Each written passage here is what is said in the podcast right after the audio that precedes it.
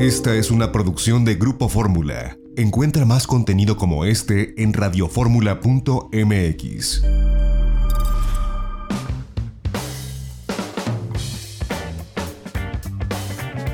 tarde con ocho minutos tiempo del centro. Yo les agradezco que nos acompañen en esta cabina. Es un honor realmente recibirlos a, a todos. Vamos a empezar por allá. Edgar Morales, el Castor, muchas gracias por estar aquí con nosotros. Al contrario, el agradecido soy yo. Nos gracias, viene a levantar Toño. el rating el Castor. No, no, no, digas eso, por Dios. José Luis Candia, Gracias, gracias, Toño, gracias por la invitación. ¿cómo estás? Mario Ledesma, ¿cómo estás? Pepe, muchas gracias por la invitación. Gracias. Y, y bueno, pues tenemos desde Isla Mujeres a Marco Daniel Guzmán. Marco Daniel, ¿cómo estás? No, no está desde Isla Mujeres, no, lo teníamos, pero ahora lo reenlazamos. Ya se ahogó. Ya, se- ya se ahogó. Muchas gracias por, por estar aquí. Y bueno, pues vamos a hablar de, de esto que tiene que ver con el turismo, con el COVID-19, la cancelación del tianguis. ¿Cómo ven ustedes la situación, la coyuntura turística así de, de bote pronto? Castor, ¿tú cómo, cómo percibes? Eh, como el- hace 11 años, estamos pasando por un momento en el que ya tenemos experiencia y en el que se pueden tomar mejores decisiones. Dije, se pueden. Eh, eh, la cancelación del tianguis es inevitable después de que sale el presidente de los Estados Unidos y entonces ya los compradores ya no llegarían y con ello todo se complicaría aún más para poder tener eh, un buen tianguis productivo, digamos, desde el punto de vista de que los internacionales ya no estarían dentro del tianguis. Es parte de lo que ya se suponía. Y son determinaciones que ahora se están convirtiendo quizá también en unas eh, decisiones políticas. Y contra eso es lo que hay que poder este, eh, tener en cuenta. José Luis, Creo que es una oportunidad. La verdad es que, como pintaba el tianguis con la situación que tenemos ahorita, iba a ser muy complicado realizarlo. Montarse en la necesidad de, de realizarlo iba. bueno, iba a partiendo de que el tianguis es complicado cada año porque Cada está año. mal hecho, siempre. Digo, está mal estructurado porque es una reunión política y no de negocios. El, for- Pero- el formato está agotado. pero el fuera- formato está agotado. Fuera de eso nos iba a ir más mal. Fuera, ¿A te eh, refieres? sí, fu- fuera, el, el formato está agotado y ahora con, con que se posterga el tianguis hasta septiembre, les da oportunidad de reestructurar muchas cosas. Y entre esas cosas es la falta real de compradores para que vengan al tianguis y se convierta en un evento productivo y no político.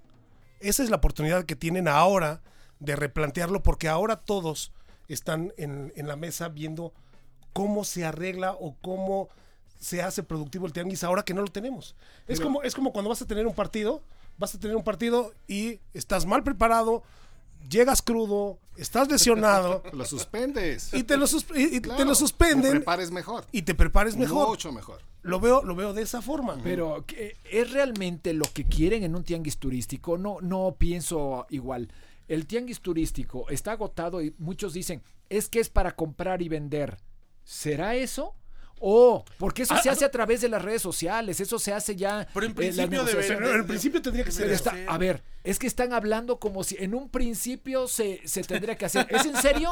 No, ¿y por qué no hacerlo mejor y cambiarlo ahora sí, transformarlo a un evento de relaciones públicas? ¿Digital? Es mucho más fácil. No, no, no, digital no, no. no, no, bueno, no, El no, evento no, que se hace en uno de relaciones públicas. Porque ese es lo más viable. No estoy diciendo que el de negociación no se haga, pero se hace previo, ahí nada más van a la firma. Es un evento social. A ver, Marco Daniel Guzmán, ahora sí te saludamos. Estás tú allá en Isla Mujeres. ¿Qué te parece esta discusión? Queridos todos, ¿cómo están? Pues sí, efectivamente estoy aquí en Isla Mujeres. Yo los escucho con mucha atención, pero antes de decirles mi, mi punto de vista, estaba yo viajando desde la Ciudad de México hasta el aeropuerto de Cancún y yo veo las cosas aquí demasiado tranquilas, empezando porque llegué al aeropuerto de Cancún, no había ningún tipo de revisión, nada, todo muy tranquilo. Después nos enteramos, bueno, pues que ya hubo por ahí un caso de COVID en Yucatán. Entonces eso lo, lo, de- lo digo ahí nada más como comentario. Yo estoy de acuerdo que el tianguis está un tanto agotada su fórmula, pero en este caso la postergación del tianguis creo que se debió más que nada, estiraron la liga y la liga hasta ver quién se iba a animar a venir. Yo creo que iba a venir una cadena de cancelaciones de los compradores que ya estaban confirmados. Obviamente, pues había el, comprador de China y los italianos ya habían cancelado, pero creo que conforme se acercaba la fecha esta semana, hoy, mañana, lunes, el martes, creo que este, se iban a cancelar y si no, pues ya vimos también que Donald Trump ya eh, lo que hizo fue restringió los vuelos de Europa y eso finalmente le iba a pegar al tianguis. Yo creo que fue una combinación de dos cosas. Sí, la primera, que fue la de preocuparse por la salud, y segundo, preocuparse por la salud del tianguis que iba a ocurrir, que, que yo creo que no iba a ser exitoso por lo que decía Pepe Candia ahorita, ¿no? Que ya está un poco agotada la fórmula, lo que decía mi querido Castor de que ya es un evento de relaciones públicas, finalmente ni una cosa ni la otra se iba a dar porque no iba a haber tanta asistencia, creo que fue, estiraron la liga lo más que pudieron y vieron que no les iba a dar el, asunto del presupuesto de, de, los convocados y decidieron moverlo para septiembre. Yo también estoy de acuerdo que lo, lo dejaron hasta el final, hasta el final, y ya dijeron, bueno, pues no nos va a ir muy bien, vámonos a septiembre. Pues eh, Sí, no, qué, les parece? Mario. No, no, no, sí, no, qué bueno que lo postergaron porque iba a ser una gran entrada de pacientes de, coronavirus, por supuesto. a ver, le vamos a pedir al señor Ledesma que se acerque al micrófono. perdón, perdón. Es que en radio educación creo que los micrófonos son, más, más, potentes. Hay que son hablarle, más potentes, son hay que hablarle despacio, Mario. Claro. Mario, te tienes que acercar al micrófono. Esto se que acercarse a estos micrófonos, no lo puedes, fórmula. Ok. Pero, oye, el modelo está, a ver, dinos, Castor. Eh, Aquí también tendríamos nosotros que analizar la situación política. Hace 11 años el candidato Andrés Manuel López Obrador criticó duramente a Felipe Calderón por las decisiones de, que se tomaron para la influenza. Dijo, ¿cómo es posible que hayan parado el país y así de tajo un día se presentaran ante los medios de comunicación y decían que todo esto se cerraba? Entonces, 11 años después hay que revisar. La gente cercana, no estoy diciendo el presidente, pero la gente cercana al presidente dijo, hey, todo va. Lo mismo sucedió y en los trascendidos acerca de la Convención Nacional Bancaria en Acapulco. Esa tiene que hacerse. Y con ello el ejemplo entonces cundía de que el tianguis se tendría que realizar. Por eso no se tomaban decisiones y lo alargaban hasta lo más eh, largo posible. Aquí entonces tendríamos nosotros que revisar también si toda la cuestión del coronavirus se está politizando. Y lo digo también por el presidente Trump.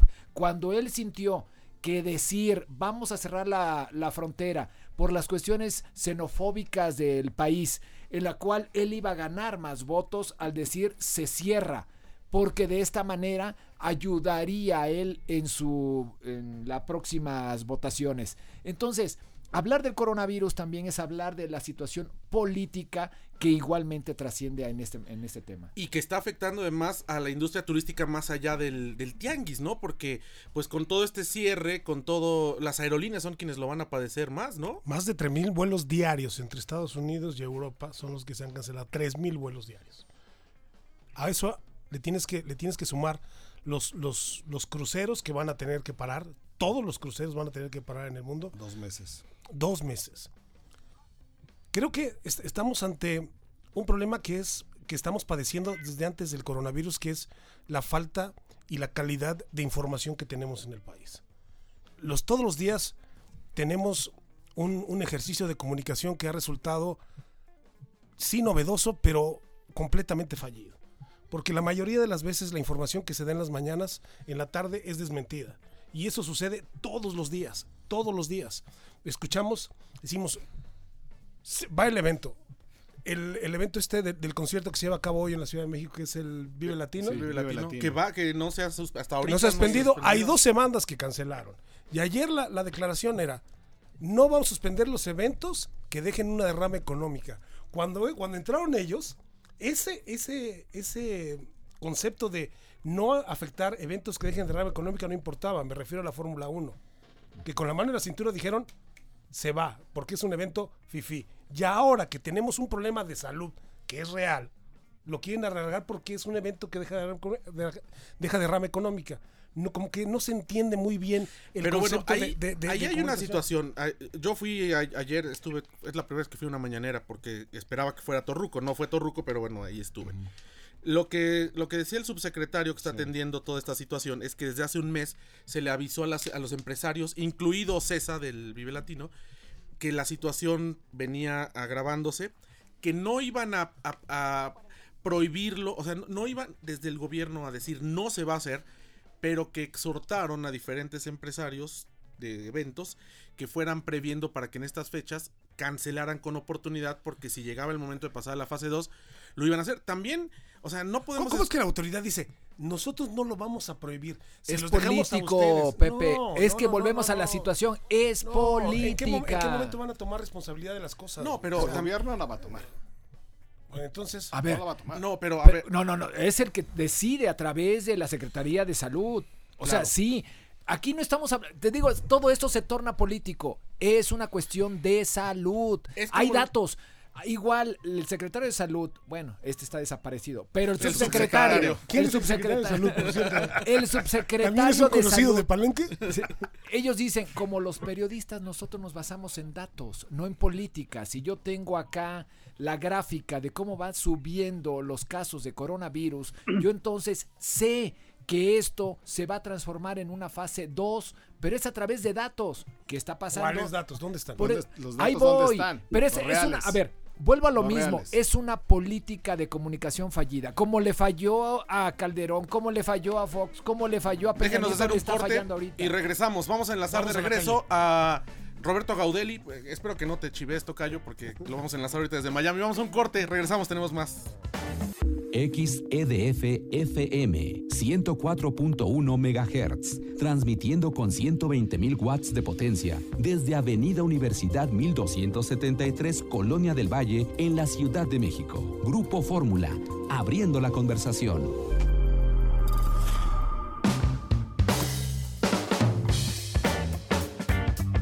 Una de la tarde con 23 minutos tiempo del centro y yo le agradezco que nos tome la comunicación desde Miami, allá en los Estados Unidos, a Roberto Gaudelli. Él es empresario del sector, él es eh, publirelacionista y bueno, pues una persona muy conocida en el turismo. Señor Gaudelli, ¿cómo le va? Buenas tardes. Hola José Antonio, buenas tardes. Gusto en saludarte y a los oyentes de Radio Fórmula. Gracias por la llamada. Pues eh, cuéntenos así a bote pronto, eh, pues cuál es su impresión después de esta cancelación del tianguis turístico y pues cómo ve el entorno nacional e internacional en materia turística frente a este frente a esta pandemia. Bueno, evidentemente es un tema realmente complicado y probablemente el sector turismo sea uno de los sectores que más se verá afectado en el corto plazo. La cancelación del tianguis yo creo que era un tema eh, un poco previsible porque eh, lo que lo que dicen los expertos es que eh, en los espacios cerrados, el aire acondicionado central, gente de muchos países que llega y se encuentra en el mismo recinto con gente de 32 estados de la República, evidentemente podía haber riesgo de contagio y de una transmisión hacia todo el país. Entonces yo creo que el secretario Torruco toma una decisión muy inteligente y es no cancelar un evento porque la magnitud del tianguis es, es muy importante, pero eh, lo hace muy bien de, de, dejando unos meses, esperando que para septiembre ya estemos en una situación de regreso a la normalidad. Eh, obviamente hay, hay una enorme desinformación sobre el tema. Ahora resulta que todos somos epidemiólogos y expertos. Es muy complicado saber cómo moverse y cómo actuar. Muchos uh, eh, países incluso han tomado medidas extremas anticipando posibles situaciones más complejas. Alemania, España, Italia, en fin. Eh, yo creo que hay que escuchar a las autoridades de salud, que son los que saben, e ir avanzando en función de las instrucciones que, que nos dan, bajarle al pánico, bajarle dos rayitas a la, a la histeria colectiva que a veces hay, sorprende a veces aquí en Estados Unidos, la, la gente está comprando papel higiénico todo el día, sorprende, no, no entiendo las razones. Entonces hay, hay una especie de sobrereacción de la gente con respecto al problema, que sin duda es grave, es una enfermedad que según dicen los médicos es razonablemente manejable, tiene un nivel bajo de letalidad, dicen los expertos, entonces es solo cuestión de escuchar a los que saben y cuidarse, y cuidarnos. Eh, Marco Daniel Guzmán está pues prácticamente frente a usted, pero en las costas de Quintana Roo, usted está en Florida, y nos comentabas, Marco, que eh, con el contexto que, dice Roberto Gaudelli, que tú no encontraste severas revisiones en los aeropuertos, en este sentido también que no hay una situación que se perciba de, de emergencia, ni mucho menos en el Caribe mexicano, por lo menos ahí donde tú estás, Marco. Sí, efectivamente, saludos a todos, saludos don Roberto, hasta allá, hasta abrazo, Miami. Marco, abrazo. Efectivamente, aquí yo lo que observo es una situación de normalidad, es decir, en el aeropuerto solamente en el aeropuerto de la Ciudad de México vi al personal que te recibe en los eh, filtros de seguridad con solamente con tapabocas.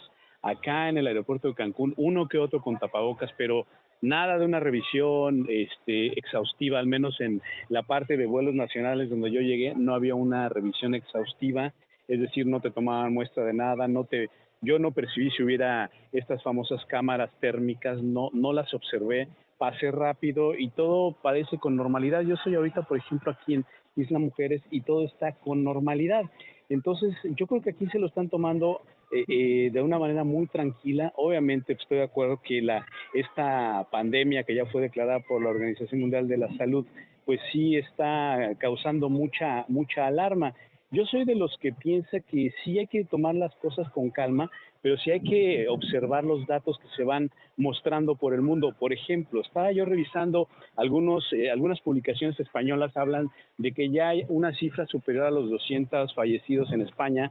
Eh, Francia, España, Italia, el mismo Estados Unidos han tomado esta decisión extrema, ¿no? Y aquí en México, pues al parecer lo que va a pasar es que nos vamos a esperar a que prácticamente pues nos agarren mal parados, es pregunta nos vamos a esperar para tomar una decisión. Es decir, si nos vamos a ir con los datos que tenemos, no nos vayamos con los datos que tenemos ahorita en la mano en México. Por supuesto, lo que yo estoy viendo es una cosa de tranquilidad.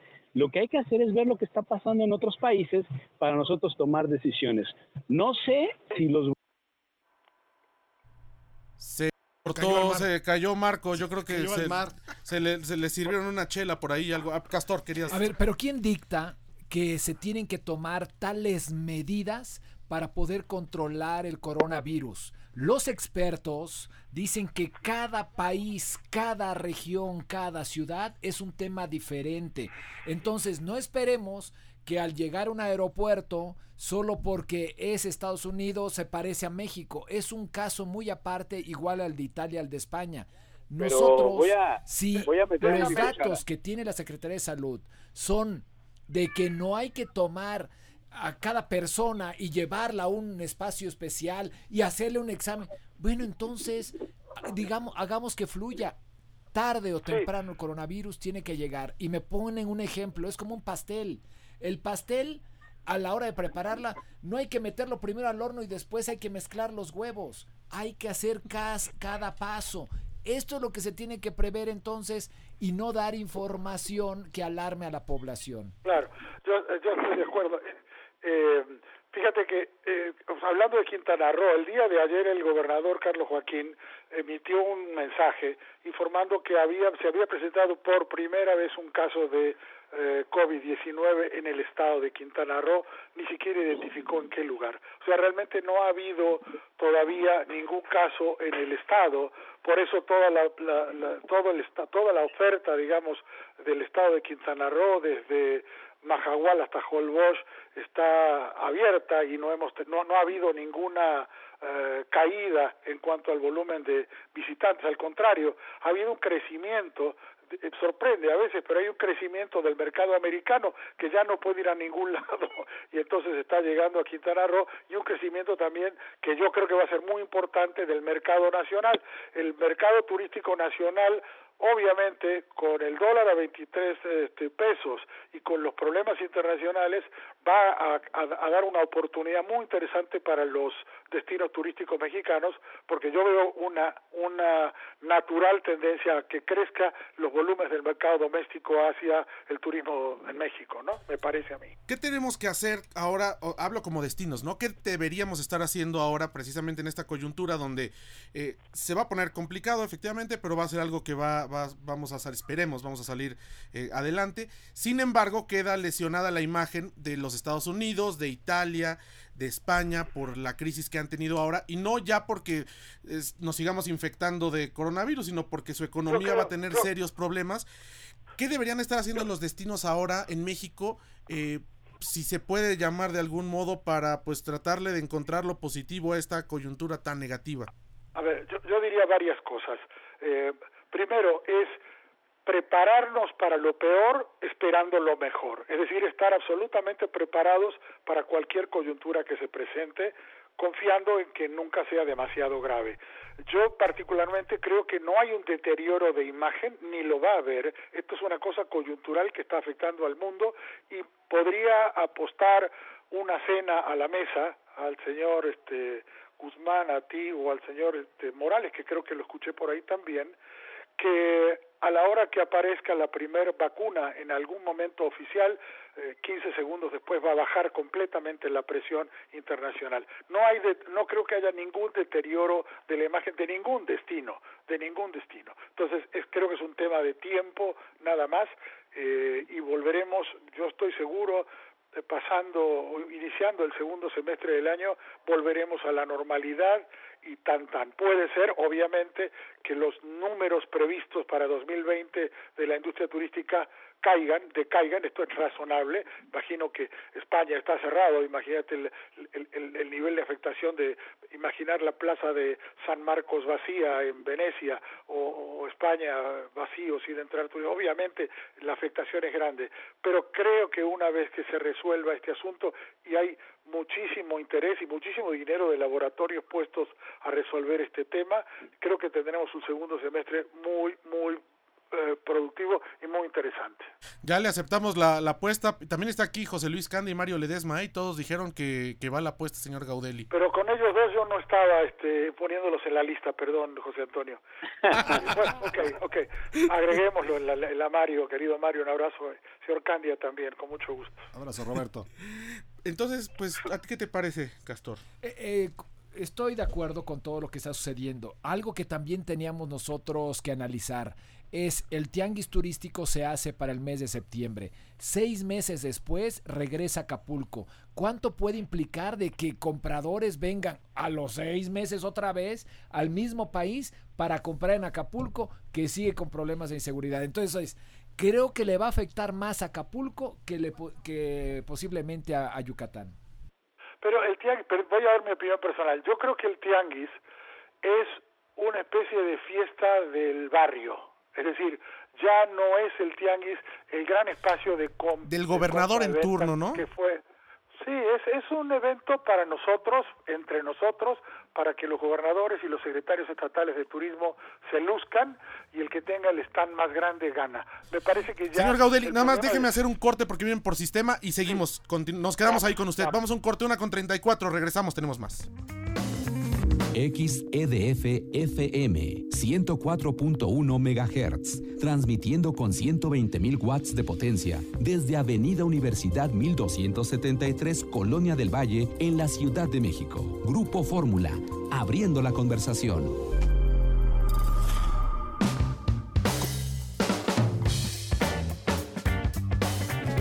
De la tarde con 38 minutos tiempo del centro. Y bueno, como parte de esta coyuntura que estamos viviendo aquí eh, en México, hay aerolíneas, por ejemplo, Air France KLM nos ha informado que para todos los boletos comprados antes o hasta el 31 de marzo de 2020, con fecha de viaje entre el 6 de marzo y el 31 de mayo de este año, independientemente de las condiciones del boleto y del destino, es decir, si fue el más barato o el más caro, será posible posponer el boleto hasta el 31 de mayo de 2020, incluido al mismo destino en la misma clase, sin diferencias de tarifa al hacer el cambio si éstas aplicaran. Esto para todos los boletos que empiecen con 057 y 074, es decir, Air France y KLM. Y eh, esto lo pueden hacer a través de las redes sociales. Eh, las tarifas varían en algunos casos, habrá posibilidad de reembolsos totales, en otros eh, un documento para usar el boleto en el futuro, pero eh, lo más fácil es que, lo, que eviten llamar en estos días al call center, igual como lo están pidiendo muchas otras aerolíneas, y que los contacten a través de sus redes sociales y de su página de internet, donde pueden tener esta pues atención personalizada.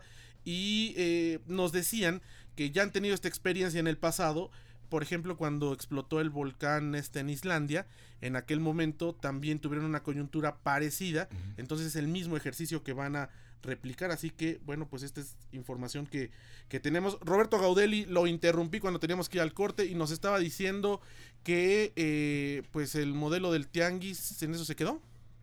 Sí, no, déjame comentarte nada más hablando de aeronaves, de aerolíneas, por ejemplo, que la gente de Aeromar me decía exactamente lo mismo, que hay una posición de ayudar al consumidor y entender que algunos cambios son eh, razonables por razones más que obvias y que no tendrán que tener costo para el consumidor. Creo que esto es una visión muy inteligente de, las aerolíneas de Aeromar concretamente que sé que lo está implementando ya porque esto permite eh, precisamente que, que cuide que cuiden al consumidor que cuiden al viajero obviamente tenemos que proteger al viajero lo que decíamos de Tianguis antes del, del corte José Antonio es que Tianguis es un evento que hace 40 años permitía una vez al año que compradores y vendedores se conocieran, se vieran a la cara, negociaran.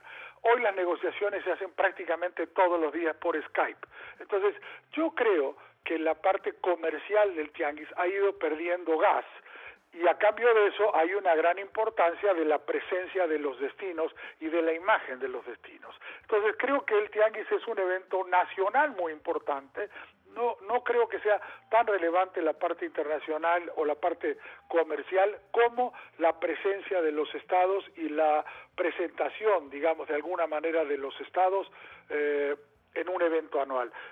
Es, es, como, es como que eh, yo no veo, como decía el señor Morales, un conflicto, perdón, con Acapulco, porque seguramente repetirán los mismos están, repetirán más o menos la misma actividad, etcétera, etcétera, ¿no?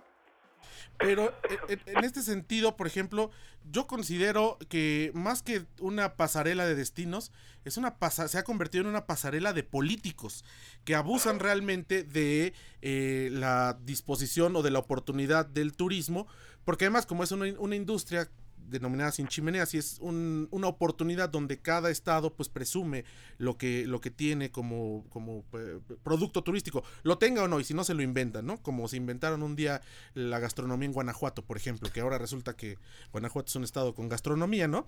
Pero este, eh, al final del día creo que se abusa y sí debería haber en algún momento pues eh, la voz fuerte de los empresarios, sobre todo del sector turístico, si bien como apunta Roberto Gaudelli o como decía el Castor hace, eh, empezando este programa, ¿no?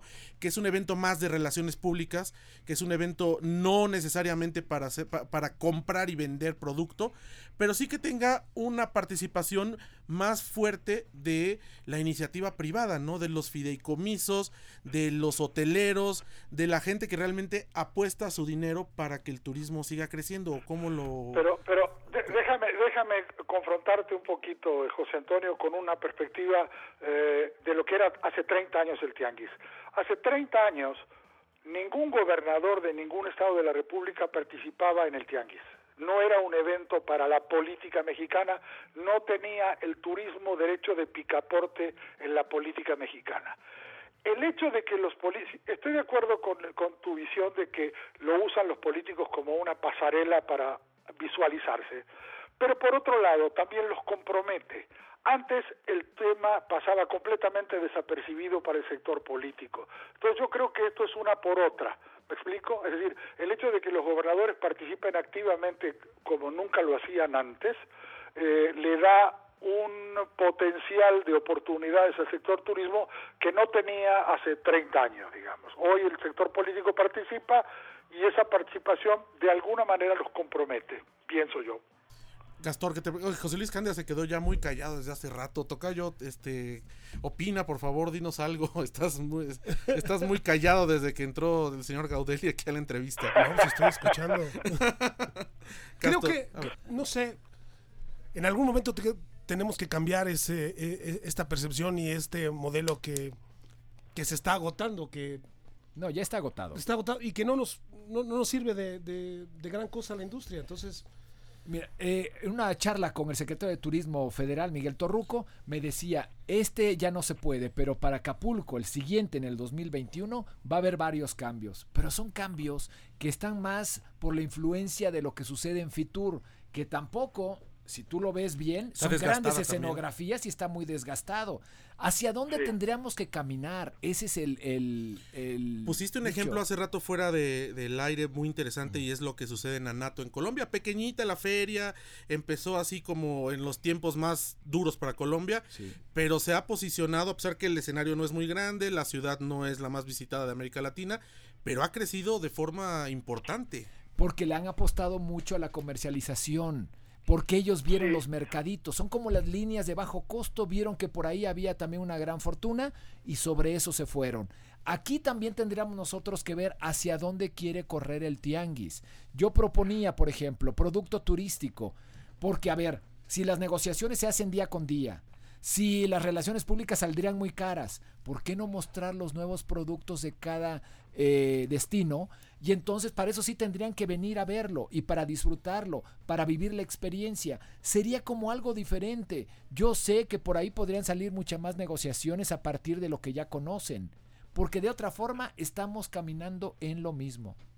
Ahora, también, también evaluemos y, y pongo sobre la mesa otra, otra inquietud. Las ferias eh, cada vez cuestan más y es más complicado operarlas. Esto significa que el sector privado resuelve las cosas mucho más fácilmente sin tener que montar todo un rollo ligado con la feria. Por eso vemos aún en las ferias internacionales, este, cada vez una menor presencia del sector privado y una mayor presencia, digamos, de los de los gobiernos o mayor presencia institucional. Esto tiene que ver con que cuesta mucho dinero cada vez más el poder estar presente, eh, digo, y, y- y presente con dignidad, porque también hemos visto que, que el- el pabellón de México, que en su momento fueron pabellones muy, muy importantes en las ferias internacionales, han ido perdiendo presencia, tamaño, dignidad incluso diría yo, ¿no? Hubo Entonces, tres Méxicos ahora en, en Anato pues sí, y este, el señor Hurtado no me supo decir qué iba a suceder y hasta ahorita no han, no han dicho qué va a suceder. ¿Qué te Yo parece? creo que Rodrigo tampoco sabía, Rodrigo Hurtado tampoco sabía lo que iba a suceder. Se encontró con esa sorpresa, me parece, de tres logos oficiales de México, cuando en realidad en teoría solo hay una empresa que lo puede usar. Ahora, este, Marco Daniel Guzmán, bueno, Mario Ledesma ya se nos durmió, ahorita No, no, lo para nada, despertamos ahorita, para, que, ahorita, para que ahorita. nos siga opinando, pero este, Marco Daniel Guzmán, este, ¿qué te parece todo esto que estamos comentando?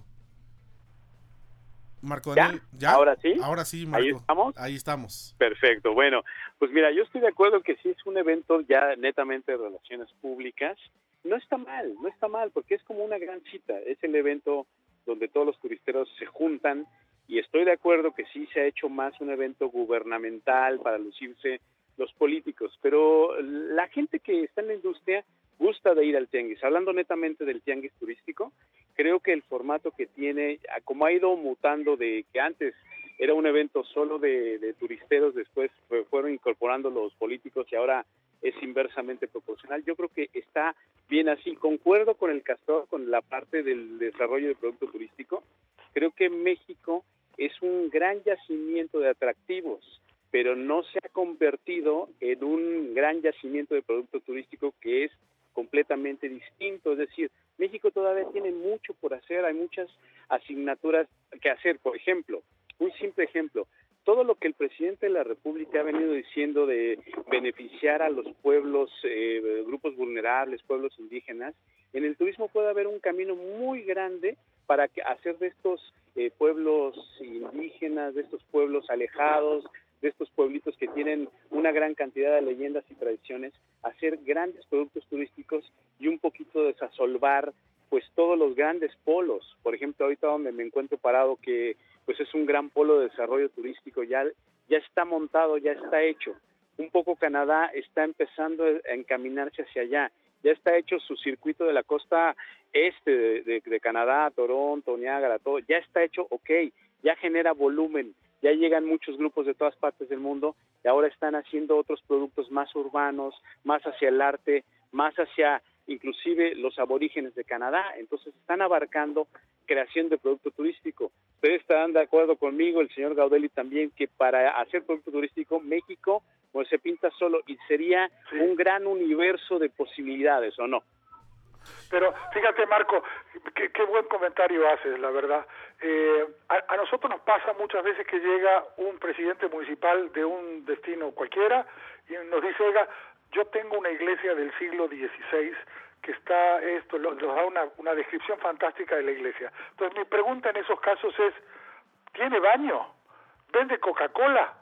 ¿Cómo se llega? Y entonces ni tiene baño, ni vende Coca-Cola, ni se puede llegar. Entonces lo que tiene es un atractivo que no tiene producto. Entonces la construcción del producto turístico implica toda la cadena de valor que hay que estructurar alrededor del atractivo para que la gente pueda desplazarse, pueda comprarlo, pueda llegar, pueda ir al baño, pueda tomarse una Coca-Cola, etcétera. Y muchas veces esa parte nos está fallando. Es decir, hay mucho atractivo, pero no siempre están estructurados los productos alrededor de los atractivos. Pero también tiene que ver mucho con los apoyos. Por ejemplo, no nada más es un señor que tiene una cueva con pinturas rupestres de 10.000 años de antigüedad, pero pues ¿cómo lo va a operar? Como dice usted, señor Gaudelli, ¿cómo va a llegar la persona allá? No nada más depende de la buena voluntad del señor o que invierta su dinerito para que vaya la gente a ver esas pinturas rupestres. También tiene que ver la otra cadena de valor, que es la gubernamental, las secretarías que se pongan de acuerdo, la Secretaría de Comunicaciones, toda, toda, toda la, la cadena de valor gubernamental que tiene que articular. Yo sí soy de la idea ¿A que... qué cadena de valor te refieres, menos- Marco, con gubernamental? eh, me refiero a que las, las secretarías tienen que cumplir su función. Por ejemplo, lo que decía el señor Gaudelli, Es- si tienes que poner un camino, pues hay que hacer gestiones también, porque no lo va a hacer la Secretaría de Turismo, no lo va a hacer el empresario. ni la Secretaría No de va- Turismo, ni la Secretaría de Comunicaciones y Transporte, ni nadie. Si en este momento no sale la instrucción del presidente, no se va a hacer nada. Estoy, eh, por eso, hacia allá va mi comentario. Es decir, en vez de tú estar agarrando y regalar dinero para que ahí la vayas llevando, mejor pon toda la infraestructura para que ese, ese pueblito alejado se vuelva un, pue- un pueblito turístico. No sé si estén de acuerdo conmigo, pero Por- México tiene tanto, tanto para convertirse en producto turístico. Pero ¿por qué nos para cuesta que tanto no haya ni un pobre en México, no haya ni un pobre. Escucha lo que te estoy diciendo. ¿Por qué nos cuesta, para que no haya nin- ningún pobre en México, pero ¿por qué nos cuesta tanto crear producto turístico? O sea, sí tenemos playas, tenemos, pero no, no hay, como lo hemos comentado, y no hay, ¿qué, qué pasa? ¿De dónde, dónde nos perdemos? Porque no hay trabajo, no hay trascendencia, eh, se acaba un eh, trienio municipal, un sexenio gubernamental y entonces cambia todo Mario, y no se van cambiando. Sofía, por favor. Eh, faltan expertos también, aunque pareciera que hay muchos expertos, faltan expertos en producto turístico. Nosotros que creemos que solo con tener una iglesia, plat- he platicado con infinidad de presidentes municipales que creen que por tener una iglesia la gente va a ir. Dice, es que vienen a la fiesta. Dice, le digo, señor, pero es a la fiesta, no hay producto turístico acá y no se entiende. Entonces tendríamos que bajar un poquito más esa información para que se comprenda todo el potencial que con un producto se podría generar. Pero hay que invertir en Absoluto. Claro, eso no- hay que no- invertirlo en los pueblitos. Haciendo un análisis un poco de la parte política, eh, el- hay un problema también obviamente de recursos. Yo, yo digo siempre que en una columna es cuando se, pon- se ponen las acciones políticas, en la otra columna de al lado tienen que estar los recursos para que esas acciones se lleven a cabo. La realidad es que estamos en un periodo de la política de México en la cual los recursos para el sector turismo se han ido limitando de una manera muy importante. Se Ha, ha desaparecido los recursos de promoción del Consejo de Promoción Turística. Pero existieron durante tres o cuatro sexenios y sucedió lo mismo. O sea, digo, no, no es que ahora sea el mejor escenario, pero también se, se los robaron. Ah, no, no, bueno, es- es- es- eso es otra historia. Lo que me refiero es eh, robados o fuera del presupuesto es que no hay. Ni- ni- como quiera que sea, eh, hoy incluso la propia Secretaría de Turismo Federal, el, el tema de pueblos mágicos, por ejemplo, que es un concepto bien sencillo, bien interesante, absolutamente novedoso que, que desarrolló este, el- Eduardo Barroso. Hoy no tienen los presidentes municipales nada para poder, este, como tuvieron hasta hace algunos años, cierto apoyo, aunque más no sea para pintar las calles, para eh, blanquear las fachadas, etcétera. Claro, por Entonces, cierto que en Colombia me dijeron que tomaron como piloto ese programa de Pueblos Mágicos, allá tiene otro nombre y lo están implementando bien. ¿Querías apuntar algo, Castor? Sí, desgraciadamente, aquí entramos en otro tema igual. Se ha estigmatizado, y todo lo digo desde el presidente de la República, que El turismo es cualquier cosa. No se ha puesto en el nivel que tiene la gran industria turística como generadora y de la economía de este país. Estamos en un nivel en el que pensar en turismo es pensar solo para los fifis y no establecer que el turismo es una garantía para el desarrollo del país. Ahí es donde estamos fallando. Y entonces, si tú vas con un gobernador, dice, pues yo no le apuesto ahorita al turismo. ¿Por qué? Porque voy a ser mal visto. Son las percepciones en las que entramos Claro. de nueva cuenta. Y así vamos en toda también- la escala de valor. Sí, pero tienes razón, Castor, y fíjate, yo creo que aquellos que trabajamos en el sector, que somos muchos, hemos hecho mal la parte de chamba que nos toca. El sector turismo es el 8 o 9% del Producto Interno Bruto, o sea que tiene una, un- una vigencia importantísima en la economía nacional. Sin embargo, la lectura es que el sector turismo parece que es un asunto ligero, frívolo, de como tú dijiste, Castor. Esto es trabajo de los que trabajamos en el sector, que no hemos podido poner en valor realmente el significado del turismo para México en cuanto a la capacidad de generación de empleos, generación de empleos con calidad, generación de empleos con equidad. Eh, hay, hay grandes ejemplos en México donde se ve la importancia, Quintana Roo y Baja California Sur son los mejores ejemplos en donde de la nada se crea un polo de desarrollo extraordinario. Y sin embargo no estamos pudiendo contar bien esa película. Oigan, eh, desafortunadamente se nos acaba el tiempo, es la una con 56, pero como no vamos a viajar, supongo, por esta coyuntura, ojalá que podamos continuar este, este análisis. charla, y, aquí están invitados cuando regrese usted a México, señor Gaudel, y cuando regreses, Encantado. Marco Daniel. Y pues digo, no, ni siquiera les digo que concluyamos porque esto se quedó bueno y espero que lo podamos repetir cuando ustedes quieran. Este espacio está abierto. Mario, muchas gracias. Gracias, gracias, Castor, Pepe, Gracias, gracias a ti. Saludos. Tocayo, gracias. Muchas gracias. Eh, Marco, Gracias. señor Gaudel, Saludos. muchas gracias. Allá. Los abrazo a todos, saludos. Abra- 1 con Saludos, 56, abrazo. tiempo del centro a nombre de nuestra productora Leona Bracho. En los controles técnicos, hoy está Abel Arroyo. Se despide usted José Antonio López Sosa. Mañana los esperamos de viaje en Fórmula 1 de la tarde. Pásela bien.